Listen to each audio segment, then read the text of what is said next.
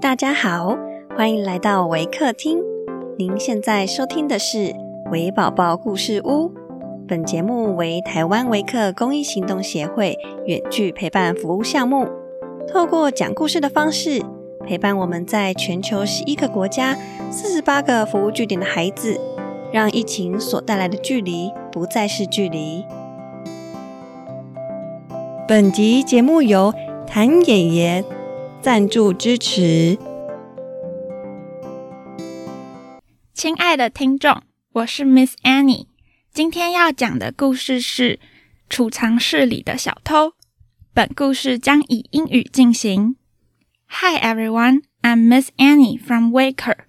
Today I'm going to share a story about the little thief in the pantry. Mother dear, said the little mouse one day, I think the people in our house must be very kind, don't you? They leave such nice things for us in the larder. There was a twinkle in the mother's eyes as she replied, Well, my child, no doubt they are very well in their way, but I don't think they are quite as fond of us as you seem to think. Now remember, Grey Whiskers, I have absolutely forbidden you to put your nose above the ground unless I'm with you. For kind as the people are, I shouldn't be at all surprised if they try to catch you. Grey Whiskers twisted his tail with scorn. He was quite sure he knew how to take care of himself, and he didn't mean to trot meekly after his mother's tail all his life. So as soon as she had curled herself up for an afternoon nap, he stole away and scrambled across the pantry shelves. Here was something particularly good today. A large ice cake stood far back upon the shelf, and Grey Whiskers licked his lip as he sniffed it. Across the top of the cake, there were words written in pink sugar. But as Grey Whiskers could not read, he did not know that he was nibbling at little Miss Hazel's birthday cake. But he did feel a little guilty when he heard his mother's calling. Off he ran and was back in the nest again by the time his mother had finished rubbing her eyes after her nap. She took Grey Whiskers up to the pantry then, and when she saw the hole in the cake, she seemed a little annoyed.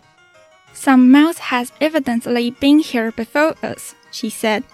But of course, she never guessed that it was her own little son. The next day, the naughty little mouse again popped up to the pantry when his mother was asleep.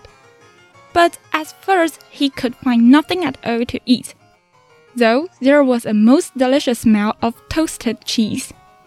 Presently, he found a dear little wooden house, and there hung the cheese, just inside it. In rained Grey Whiskers, but oh!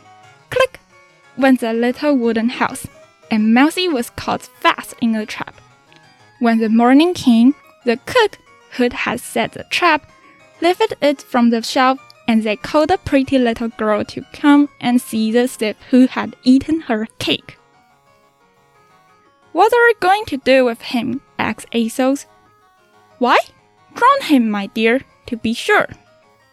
The tears came into the little girl's pretty blue eyes. You didn't know it was stealing, did you, Mousie dear? she said. No, squeaked Grey Whiskers sadly. Indeed, I didn't.